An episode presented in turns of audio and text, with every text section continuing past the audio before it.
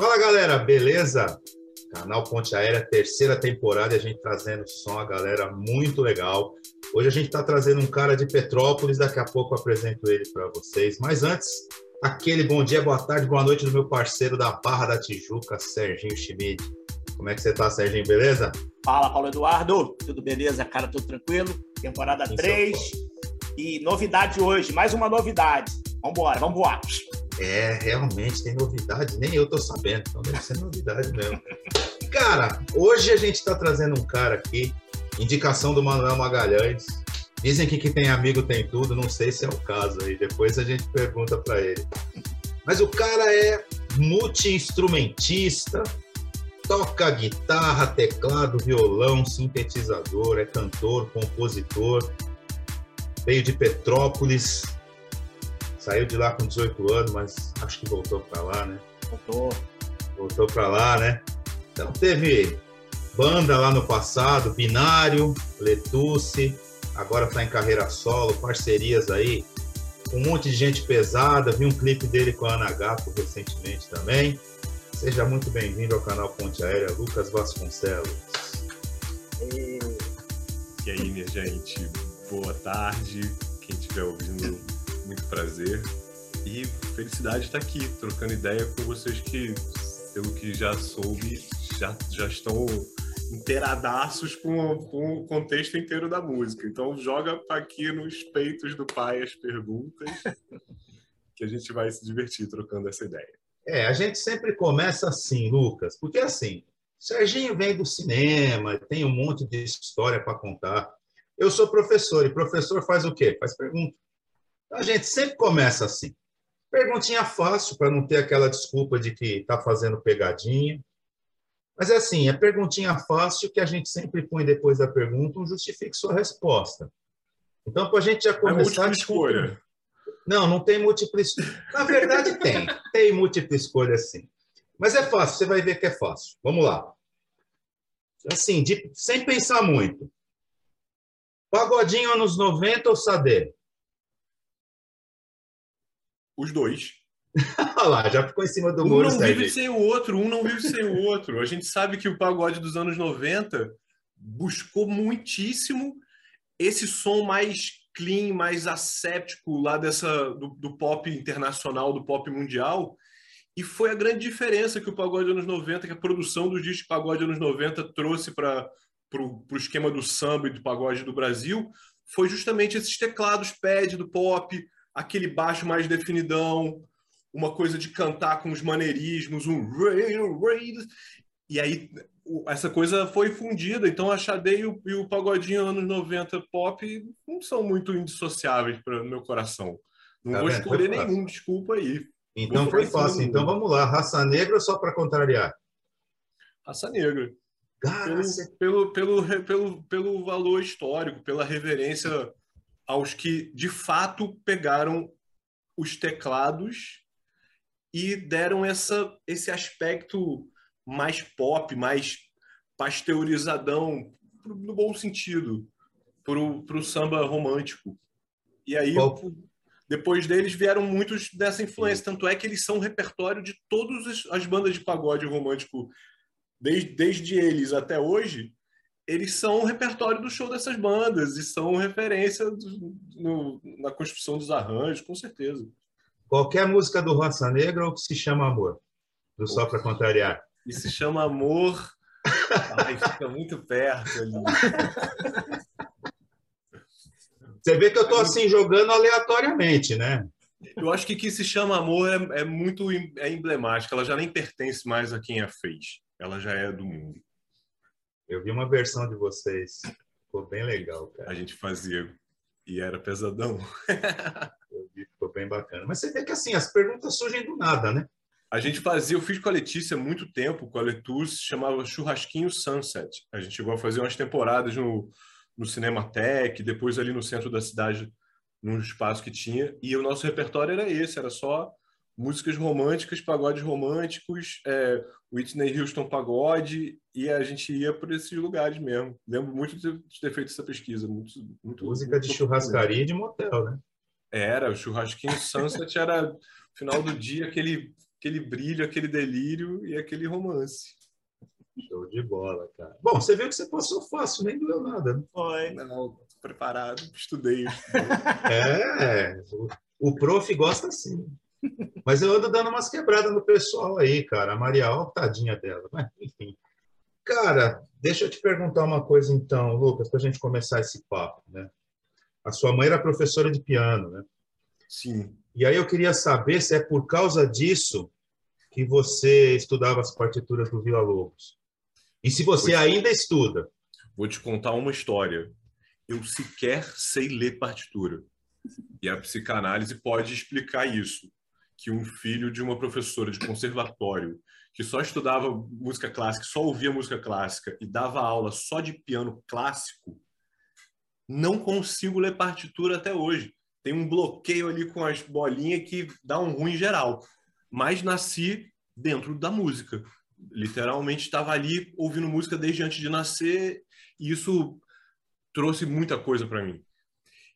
E não me impediu o fato de eu não, não, não conseguir ler partitura, não ter aprendido a ler partitura, é, tocar a obra do Vila Lobos de violão. Muitas, muitas partituras eu sou capaz de identificar ali, fazendo uma audição do, do Turíbio Santos tocando, e lendo ali devagarinho eu vou conseguindo trazer para mim.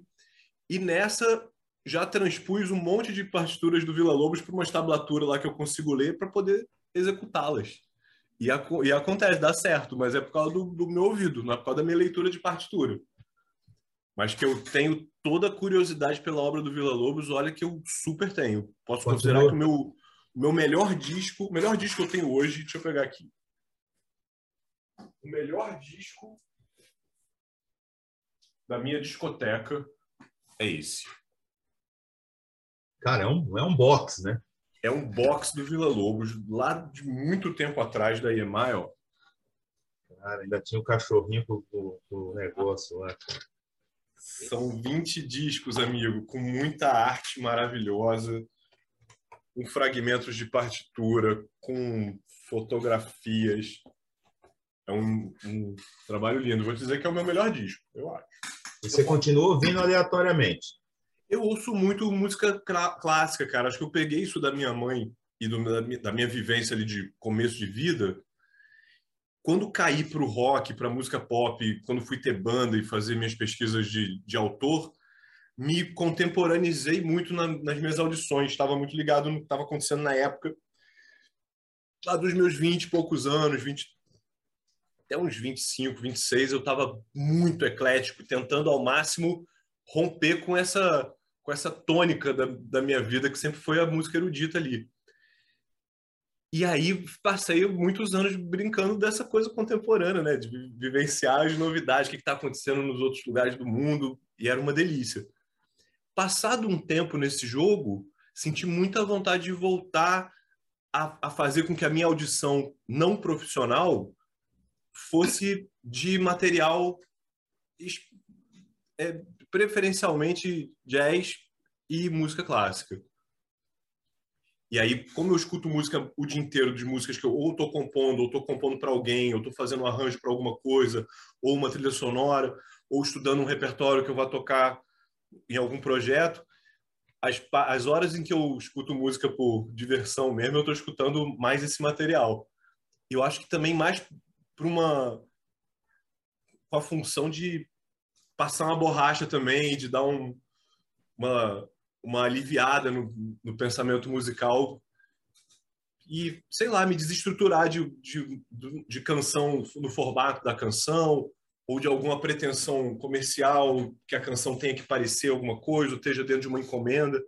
Quando eu escuto música por mim mesmo, eu quero o máximo de liberdade nesse sentido, de não escutar música pela beleza mesmo, pela complexidade harmônica, pela, pela criatividade ali mais mais, sei lá, mais voltada para o abstrato mesmo.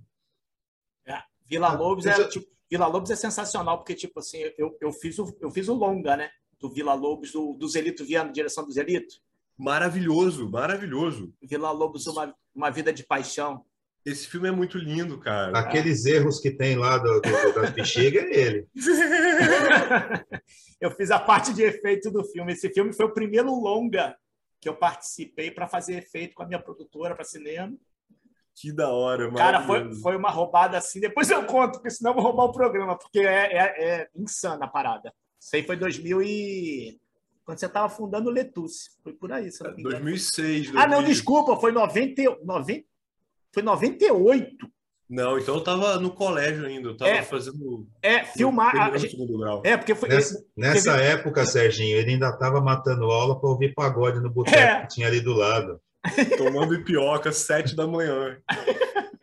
O cara vendia ipioca, eu passava o professor do lado e falava, aula agora, hein? Falou, já tô indo. Eram outros tempos. Quem nunca, né? Deixa eu te perguntar uma coisa, Lucas, já que você gosta de música clássica, cara. A gente gravou com, com dois maestros aqui da que são jovens, o, o Carlos Prazeres e o Felipe Prazeres. O que você acha dessa tendência dos caras quererem tirar essa coisa de que música clássica é só música de velho e de repente os caras fazerem uns concertos Coldplay, Pink Floyd, Metallica, Nirvana e por aí vai. Acho muito foda. Acho não é não, não pela pela generosidade de aproximar a música clássica do, de um público que não é através do repertório, aproximar as pessoas da música clássica. Isso é louvável, é maravilhoso também. Mas eu acho que o efeito de uma orquestra é sempre mágico para mim. Quando eu vejo 80 pessoas tocando ao mesmo tempo, música é isso, na verdade, é fisicamente é isso. E esteticamente pode ser tudo, pode ser um violino tocando, pode ser o barulho de uma formiga sampleada, tudo tudo vai ser música. Agora, a música física mesmo, ela tá numa sala de concerto, ela tá num festival gigante com amplificadores e um PA gigante jogando música para frente. E no caso das orquestras é aquela delícia daquilo ser acústico mesmo, estar tá numa sala e a música funcionar fisicamente. Ela, a música foi feita, os instrumentos foram feitos para serem escutados acústicos, né? E uma sala de concerto é o, é o amplificador daquela, daquela experiência. E nada vai conseguir superar essa experiência, sabe? Você é do cinema, Sérgio, você sabe que você vê uma paisagem, nunca é você filmar uma paisagem. Você pode ter a melhor câmera do mundo, você pode assistir no melhor cinema do mundo. Ver uma paisagem é ver uma paisagem. E quando a gente está numa sala de concerto, a gente está sentindo, ouvindo a música da forma mais direta, mais sem intermediação possível. Isso dá uma puta de uma emoção. Então, qualquer que seja o repertório que uma orquestra com um maestro como Felipe Prazeres resolva desenvolver o arranjo ou fazer, eu, eu assisto qualquer repertório que me propuserem nesse formato. Eu já acho fantástico a proposta de existir um, alguma coisa tocada por 80, 90 músicos. Acho, acho ótimo. Quanto mais Você isso aproximar as pessoas dessa experiência magnífica de escutar música de verdade, para mim, melhor. Você chegou a ver algum desses concertos deles? Eu vi um do videogame, eu acho. Não sei se foram deles e o do Metallica eu vi gravado. É, porque a orquestra, a orquestra faz exatamente o que o Lucas está levantando, aquela coisa da imersão, né? Você realmente entra nessa na viagem. Se você estiver ali para ver aquilo, você sabe É tão ao contrário do que acontece hoje de você ouvir música sozinho, né, no fone, e com uma qualidade bastante reduzida, tudo microscópico para estar tá lá só dentro de você. E quando vem aquela onda de som e todos estão recebendo aquilo ao mesmo tempo, é uma comunhão meio, meio que talvez a, a ação disso esteja lá na minha memória genética, de gostar disso, de sentir completo com isso, sabe? Mas o que é legal é que, tipo assim, você falou do, do Felipe e do Carlos. O próprio Amilson Godoy, que é das antigas, o Amilson gravou com a gente, o Amilson também tem essa vibe de que eu, eu, brincava, eu brinquei um pouco, não lembro se foi com o Felipe ou com o Amilson, não me lembro, eu, mas eu comentei que, tipo assim, orquestra, para mim, primeira coisa. Quando fala maestro, é, é um velho que vem vindo, né? E, e, quando eu falo orquestra, é aquela coisa de um monte de velho tocando e todo mundo parado olhando robotizado. não tocando. Né? Isso, exatamente. O, próprio Amilson Godoy falou: não, a gente, eu estou quebrando isso. Eu, inclusive, peço para o público cantar junto. Quer dizer, o Amilson, que é das antigas, né? Ele eu mesmo. com a Elis Regina, por aí é, é, tudo se renova, cara. Os músicos eruditos também são jovens hoje em dia. Tem, tem, os, tem os velhos e tem os de 25 anos que estão tá. arregaçando e tendo pretensões profissionais de pertencer a uma orquestra. Vai existir sempre, tomara que sempre. É, o Felipe falou isso, ele falou que lá fora está tendo muito maestro de 25, 30 anos que que, tipo, a partir dos 30 você já está velho para começar a ser, tipo, a coisa está mudando assim radicalmente. É bem interessante. Super. A gente falou da, da sua mãe, que com certeza foi uma influência, né? Musical. Mas você tem uma irmã que é artista plástica. Teve alguma influência também? Nos clipes, por exemplo? Eu acho que a formação que, que tivemos lá em casa, eu e meus irmãos, apontava para um tipo de arte mais clássico. Assim, eu lembro da minha irmã também flertar com o canto lírico, ao mesmo tempo que também se interessava por, por arte plástica. Acabou que ela se afunilou para o mundo das artes plásticas e se tornou uma professora de pintura da UFRJ. Também uma professora como você, Paulo. Casada com um professor também e desse mundo das artes. Eu fui para música completamente e os meus outros irmãos também têm é, inclinações musicais bacanas, sabe? Mas profissionalmente não, não, não seguiram o caminho. Um é psicanalista e o outro é um jornalista. Mas você acha que ajudou, por exemplo, na composição dos seus clipes ou coisa desse tipo? Não Teve sei, a minha irmã é uma, é uma artista muito erudita nesse sentido, ela trabalha com pintura. E os videoclipes sempre têm mais a ver com imagem, com animação, com, com gráfico. Então, acho que por, por, mais que eu ache interessante o trabalho que ela produz, ele não se conecta exatamente com o tipo de som ou com, ou com, com o ato de fazer som mesmo. É uma arte mais de um outro, outras plataformas mesmo. A conexão nunca consegui estabelecer tão forte. Show de bola. Mas dá para fazer umas brincadeiras de imersão em clipe, dá para fazer uma brincadeira de técnica de pintura com. Tá vendo? A cabeça do diretor, ó, como é tá. Adoraria saber falar sobre Nossa, isso. Nossa, tem, tem eles. Tem... Cara, eu, eu fiz clipe. Quer dizer, na verdade eu ia puxar a tua vibe, que você, na real, você. Já puxa, certo. Você fundou, você começou, pelo que eu vi do Letusse, em 2008, né? Que vocês começaram. Quer dizer, você, vocês pegaram o início do movimento, na, no meu feeling, tipo, eu atendi algumas gravadoras e foi 2008 é que já estava começando a cair o nível de produção de, de videoclipe, MTV já tava, já não era tipo 2004, 2005, acho que a MTV estava assim, corda toda. Oito acho que já começou a, a não levar tão a sério essa coisa dos clipes, as gravadoras também nunca tinham dinheiro para porra nenhuma. E muito diretor começou com aquela onda de tipo, para o cara se lançar no mercado, ele falava, ah, você é diretor de videoclipe. Então, Sim. E, então começou a ter aquela molecada começando, e que matou o mercado de vez das produtoras que realmente produziam videoclipe. Eu fiz videoclipe em 2004, foram acho que os últimos que eu fiz. Eu fiz por Rapa, fiz Detonautas, eu fiz um DVD para a família Caime, quando o velho Caime fez 90 anos no Canecão. Que da hora. Aquela produção é toda minha. E, e, e eu fiz Detonautas, eu fiz dois clipes para Detonautas, fiz um para o Rapa que eu ganhei o VMB. Mas depois eu falei, cara, esquece. Videoclipe... Acabou a verba ou acabou a MTV? acabou verba e já não tinha verba, e eles acabaram a verba de vez, tipo, o que tinha era quase um valor simbólico. Em algum momento a MTV virou uma, uma empresa de humor, né? Eu lembro que as coisas de, de comédia e de humor na MTV começaram a fazer muito sucesso, ao mesmo tempo que a, o poder de, de fogo lá da gravadora para comprar algum espaço, para ter alguma ingerência ali, ficou pulverizadão.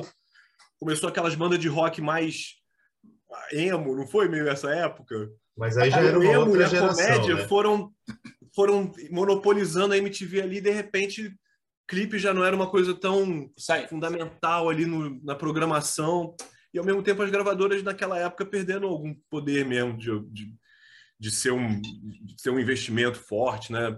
Eu, não, eu lembro que eu estava no mercado naquela época com um projeto que era antes da Letus, com o Binário. Eu, vou, eu vim para o Rio ano 2000 e fiz uma banda e comecei a fazer disco e comecei a tocar nos lugares, fazer apresentações na rua, era uma coisa bem dinâmica mesmo, a gente tocava em qualquer lugar e fazia muita coisa. E acabou que gravou muita coisa, lançou fora do Brasil, deu, deu umas coisas deram certo. Mas o que não deu certo é que a gente estava no momento exato em que ninguém tinha grana para nada, sabe? Ninguém, ninguém tirava um projeto do, do seu gueto e jogava para frente para holofotizar isso para umas outras bolhas mediante o mundo como ele sempre foi naquela época. Você era peneirado de alguma empresa grande, uma gravadora grande, ou média, sei lá, que tinha seus espaços na mídia e você era colocado e isso era uma bola de neve que culminava em você conseguir marcar um show e as pessoas irem, né? E vender disco, CD, né, na minha época de, de projeto independente, era uma questão física, de fato. Você fabricava o teu CD, você vendia, você ganhava um dinheirinho com isso, você fazia a tua banda se movimentar com isso, ia nos festivais tinha uma barra aqui de merchan.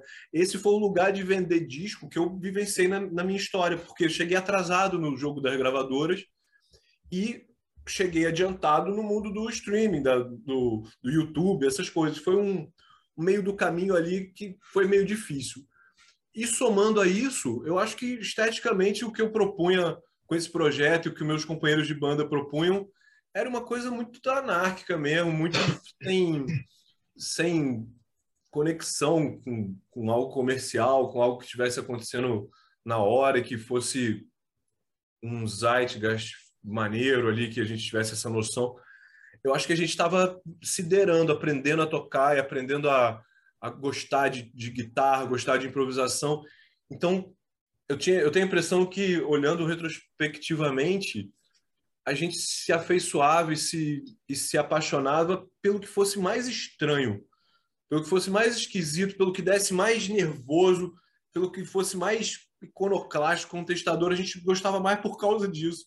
Então, a, a, chance de uma coisa dessa vingar comercialmente é muito baixa. É muito difícil. Ajudou na nossa pesquisa, ajudou na nossa técnica, ajudou na nossa, na nossa concepção do que é ser artista, de para onde a gente gostaria de ir, mas comercialmente não, não aconteceu. Era uma banda inviável.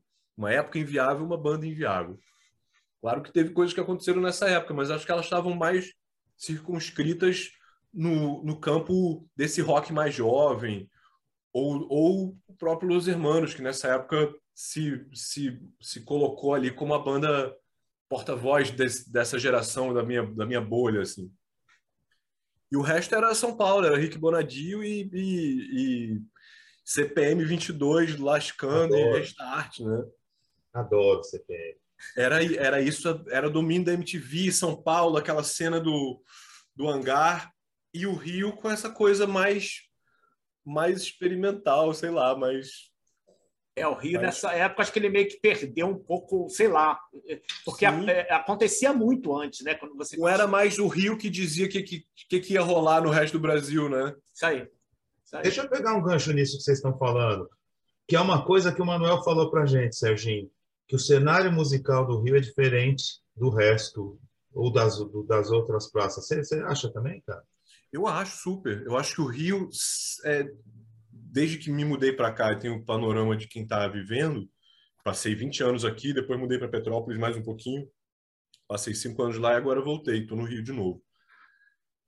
Depois conta essa história lá de Petrópolis, foi muito legal.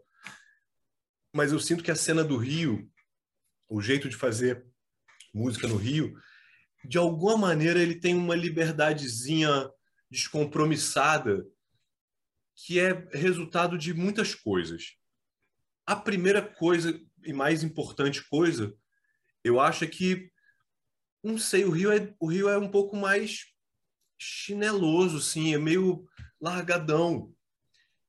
Então, mesmo quando você tem uma, uma, uma intenção empreendedora, que você quer jogar um projeto para frente, que você quer fazer acontecer, você não quer que isso oprima o seu o método de fazer isso oprima sua sua liberdade sua criatividade seu lazer sua onda mais fluida sabe?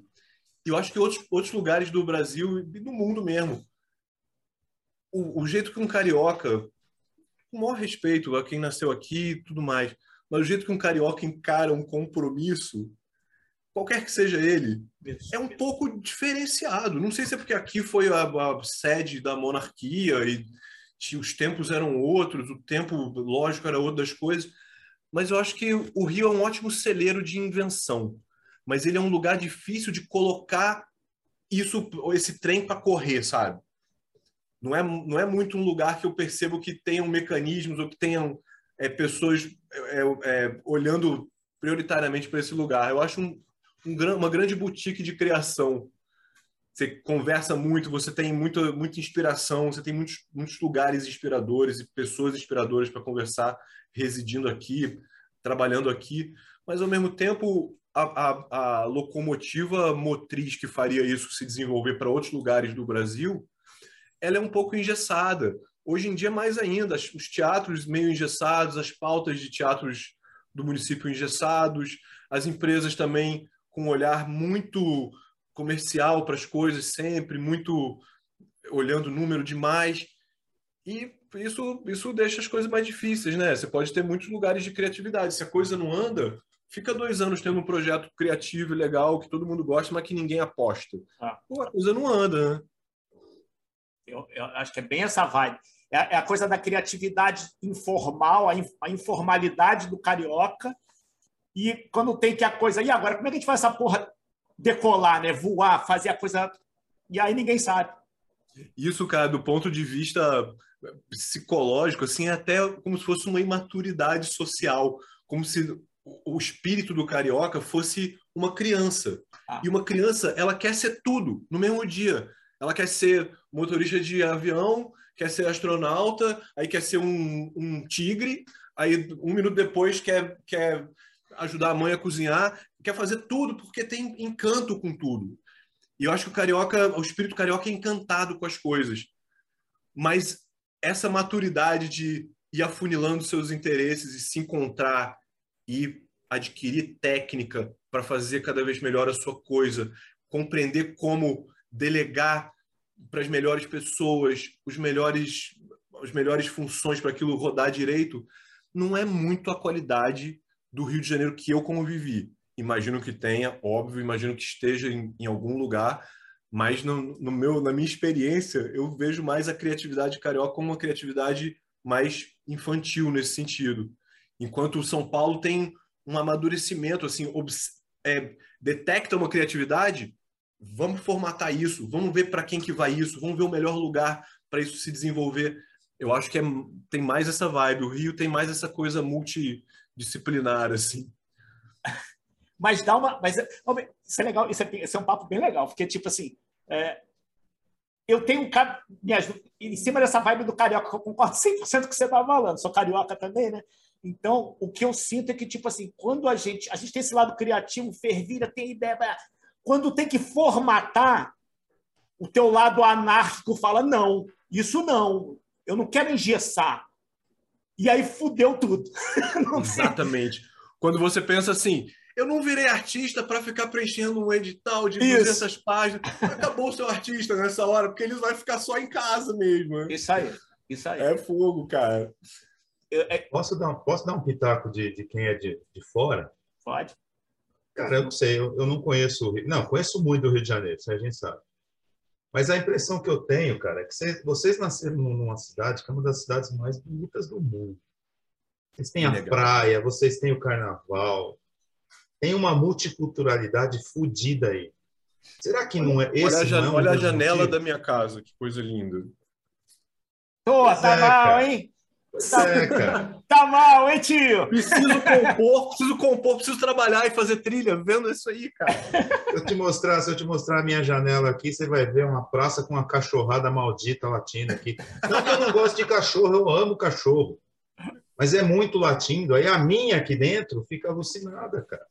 Mas, enfim, será que isso não é um dos motivos? Porque, cara, é o que você acabou de me dizer. Olha a janela, olha a vista. Meu, por que, que eu vou levar isso tão a sério, cara? Eu moro numa das cidades mais né? bonitas do mundo, cara. Distrai muito.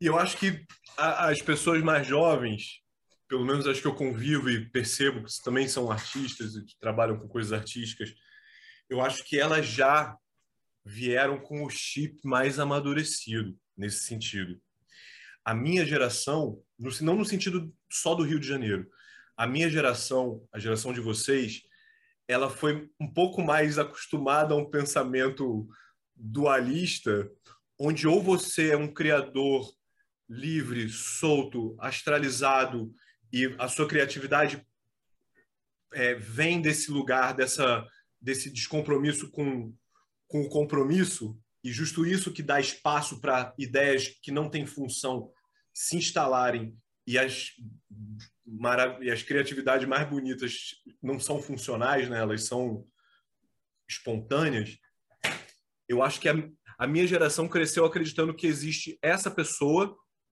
e ela não pode ser outra pessoa. Ela não pode ser essa pessoa de 10 às 15 da tarde e às 16 horas ela passa a ser a pessoa que vai se organizar essas ideias.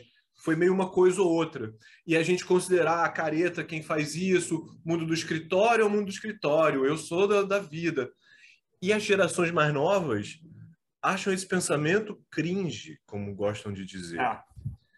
E é cringe mesmo.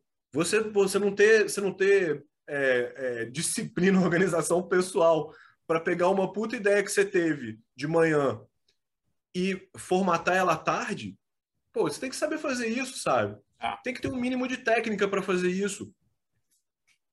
Eu, eu, isso foi uma equação que eu tive que fazer lá, lá com 20 e poucos anos, que eu percebi que ainda eu estava vindo de uma geração de músicos que ou eram músicos ou eram produtores, ou eram engenheiros de som. Então, ou você era o, o inspirado que tinha o violão e gravava, ou você era o cara técnico que sabe como gravar no estúdio e fazer um registro. Essa, essa chave se, se virou para mim com 20 e poucos anos. Eu pensei, eu, eu preciso ser essas duas coisas no mínimo. Uma você melhor que a outra, lógico. Eu vou precisar, é, é, não vou precisar ser um puta de um engenheiro de som que entende tudo de mas eu vou precisar sim abrir um computador, saber como é que grava, saber como é que registra, saber como é que faz um overdub, criar um arranjo. É um, é um mínimo. E no, na minha profissão, eu considero que essa seja a parte que eu consigo ser um organizador técnico das ideias filosóficas e estéticas que tenho de manhã. Consigo fazer isso de tarde. O que, que eu não consigo fazer de noite? Sei lá. Se eu conseguisse, eu ia adorar, mas eu não consigo fazer a parte executiva desse trabalho. A parte de criação e a parte técnica eu consigo. Consigo produzir um disco, gravar minhas coisas, compor, gravar minhas coisas, fazer um arranjo, mandar mixar com alguém da parte mais técnica ainda, mas tem uma terceira parte que ela é imprescindível se você for um músico, principalmente independente. Você tem que ter uma organização executiva do seu trabalho, da sua carreira, do seu repertório, com quem tá a tal música que você gravou, de quem é o fonograma, quem é o parceiro, a, a sociedade que arrecada tá, tá com aquilo ali escrito certo. É, o, como, como, como organizar uma série de lançamentos durante o ano. Isso alguém tem que saber fazer para mim. Ah. E eu tenho uma pessoa, chama Eva Maria, é a minha empresária, a gestora da, da minha vida como músico. Isso me ajuda muito a ser músico porque eu consigo ter muita liberdade para fazer esses dois campos bem soltos mesmo. E despejo material no mundo. Só que eu não sou capaz de ver para onde está indo isso, sabe? Eu não consigo jogar esse, esse negócio na, no, no, na, na, na nascente e ver em que marca isso vai desaguar. Só que a minha empresária consegue. Ela mapeia tudo, ela tem o nome de tudo, ela tem o nome, a gente tem uma empresa e aí a minha vida de músico acontece de fato de forma profissional. Porque sem algum desses pontos, eu ia ser dependente de alguma coisa ou de alguém. E parabéns que consegue fazer tudo. Mas eu não consigo. É, você tem que ter a parte estratégica, porque senão você está morto. Porque, tem cara, mas a maioria, eu, eu vou te falar, a maioria é exatamente que nem você. Porque eu sou, eu sou criativo, tá? Eu sou designer. Eu venho de computação gráfica. Meu mundo sempre foi: eu quero criar. Tanto que eu dormia com papel de storyboard do meu lado na cama com lapiseira. Eu acordava no meio da noite. Acordar no meio já escreve. Era bizarro. Então, tipo assim, sempre foi meu prazer, sempre foi esse. Aí resolvi ter produtora. Aí eu falei, fudeu. Aí eu falei, não, mas eu vou ser o criativo da produtora. Beleza, nos primeiros dois anos até consegui. No terceiro ano não dava mais. Depois você já absorveu outras funções, né? Aí claro. Eu, a produtora começou a crescer, eu falei, eu tenho que ver a coisa no todo, que nem você acabou de falar. Eu não tenho que ser o técnico de sentar no computador e fazer uma animação, mas eu sei como é que faz. Se eu precisar meter um pouco a mão, eu vou meter, eu vou me virar. Mas, tipo assim, não gosto de fazer. O que eu gosto é o lado realmente do delírio, de viajar e viabilizar aquela loucura.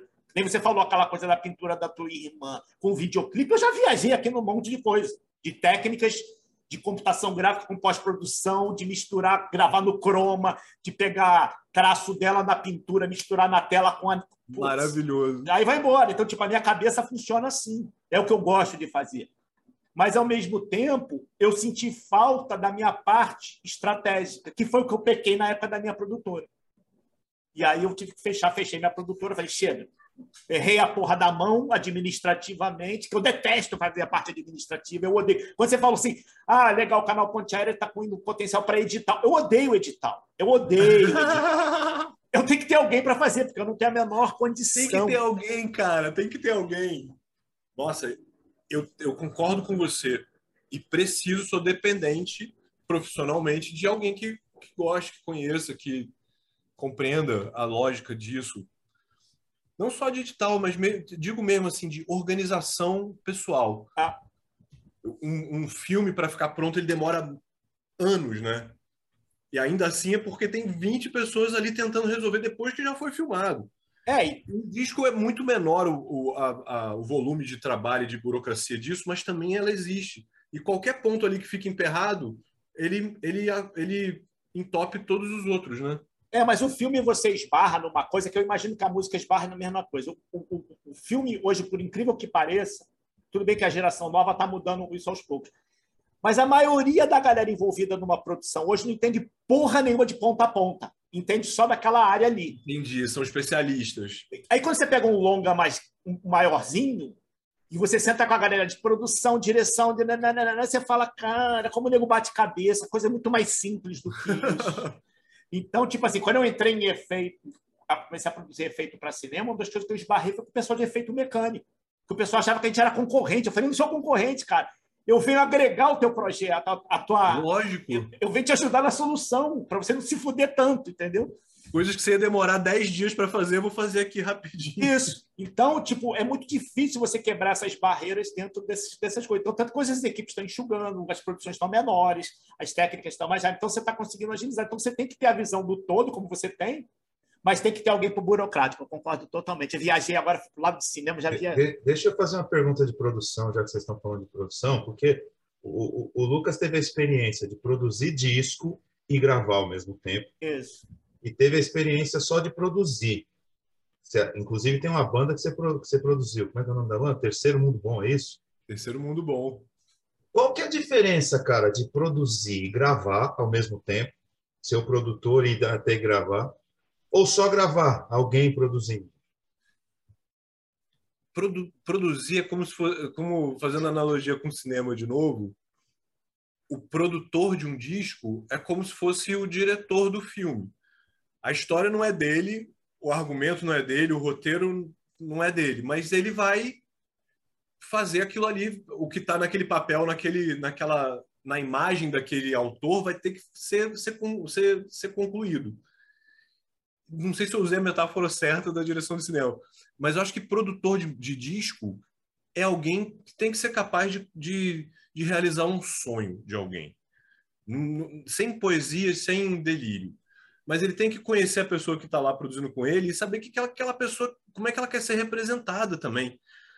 O, o, o produtor pode assinar muito trabalho, pode às vezes até ser chamado para fazer alguns trabalhos por conta de ter feito outros e ter uma assinatura como produtor e ter um jeito de fazer, um jeito de tirar os timbres, um jeito de fazer os arranjos. Mas eu acho que isso é secundário na hora que você produz um disco. O, o, o principal é você assumir aquele, aquele, aquele personagem que, que a pessoa que está produzindo o disco quer, quer assumir. Você não pode ser muito ingerente na estética que a pessoa já traz, na essência que ela já traz, sabe? É importante isso. Quando você só grava um instrumento num disco, aí, cara, te chamam porque você é você. Vou... Ninguém me chama para tocar guitarra porque eu toco guitarra muito bem. Me chamam porque eu toco guitarra do jeito que eu toco. E aí as pessoas, algumas gostam, outras não gostam, e vêm dos trabalhos e me chamam para tocar um baixo, uma guitarra. Mas quando, quando me chamam para produzir disco, geralmente é porque escutaram algum disco que eu fiz. E geralmente os meus próprios, sabia? Os da Letus também, eu já produzi muita coisa por, por essa referência de ter produzido os dois primeiros discos da Letus. Mas na, nos últimos tempos, as pessoas, eu, eu faço discos de autor um pouco também para isso, muito também para isso para poder é, é, mostrar um, portfólio do, de como está a minha vida como pesquisador de música e como pessoa que vive em estúdio. como é que eu tô, como é que eu tô lidando com o meu estúdio hoje em dia? Que ferramentas eu estou usando? Que, tipo de linguagem que eu estou trazendo que eu estou olhando mais a fundo? Eu procuro fazer um disco de autor é, explanando isso. E isso me traz clientes de produção por conta disso, por conta de eu, de eu, de eu dar esse, esse, esse portfólio aí é, de tempos em tempos. A tua, a, tua carreira, a tua carreira solo começou em 14, né? Começou em 2014. É, aí você tem. Aí um, um me chamou. É, você teve falo, falo de coração, né? Aí um me chamou a atenção o nome, que teve silenciosamente, e um me chamou, me chamou a atenção pelo nome, adotar cachorros. Tem alguma ligação com a adoção mesmo? Com a vida real? Na época não tinha, mas aconteceu que eu, que eu de tanto pensar sobre, falar sobre, escrever sobre, tempos depois eu fui virar pai adotivo de cachorros que eu nem sequer adotei, eles que me adotaram. Geralmente é assim. É. Eu fui morar em Petrópolis em 2017. Eu fui morar, saí do Rio um pouco, fui ter um estúdio num lugar da Serra, ali em, em, em Pedro do Rio. O Pavão é Preto, uma, né? É uma região mais, mais rural de Petrópolis, digamos assim, um distrito de Petrópolis. E aí, nessa casa, tinha muitos vizinhos, sítios vizinhos, chácaras vizinhos e começava a aparecer cachorro, que não era só meu, era de todas as casas. Eles andavam por todos os lugares, todo mundo dava comida para eles. Então eu era um dos pais de muitos cachorros ali, guardas compartilhadas de, de doguinhos. Ah, bacana. Mas quando eu escrevi adotar cachorros, eu estava zero, a, não, não tinha nenhuma relação com, com animais naquela época. Deixa eu só voltar um negócio que, que, eu, que eu acabei esquecendo, você me permite, Serginho? Claro com essa vida louca de produção, de, de gravação, de composição, que tempo que sobra para jogar xadrez e ping-pong? Olha, para jogar xadrez sobra zero. Agora, para jogar ping-pong, eu, eu arrumo um jeito, cara. Eu, eu agora mudando para o Rio de Janeiro, eu já tô mapeando quem tem a mesinha, já tô com as minhas raquetes de novo, já passei aquele aquela siliconezinha para ela tirar o ressecamento e tô aceitando desafios aí. Quem quiser jogar um, um, um esporte, fazer um esporte, esse é o meu esporte. São Bernardo, Serginho, vai sobrar para você. Cara, eu não jogo ping eu sou um lixo em ping-pong. Lá em casa tinha uma mesa, lá em casa tinha uma mesa, cara, eu, eu putz, eu nunca. Não é que eu nunca me adaptei, é porque eu não, eu não jogava, eu não jogo há sei lá quantos anos. Mas eu jogo, a minha, minha técnica é mais do efeito. Eu sempre joguei mais na brincadeira dos efeitos. E meus irmãos eram tudo na porrada. Por isso que você lida com efeitos gráficos e essas coisas. Puta, não dava certo, cara, a gente jogando com o irmão ainda por cima. Não... Na turnê da Legião Urbana, uma época a galera tinha umas cases gigantes que levava mesa de som, umas paradas grandonas, que se você virasse, virava uma mesa de, de ping-pong. Foi a febre da turnê. Era papo de assim, um minuto antes de entrar, tava todo mundo blá, blá, apostando diária nos resultados. Aliás, uma coisa que precisa ser contada aqui, né? O Lucas excursionou com o Dado e com o Bonfá, né? Verdade. E, cara, eu quando falo de Legião Urbana é muito foda, porque é a banda que eu cresci ouvindo. A Legião. Eu também, cara. Legião é foda. É, assim, pronto o, o, o, que eu gosto da palavra foda é isso, né? Ela já define de uma vez. Cara, como é que é? Como é que foi? Não sei se vocês ainda estão excursionando, mas como é que, que foi isso, cara? Dado Vila Lobos e Marcelo Bonfá. Cara, o, a origem de tudo foi o seguinte.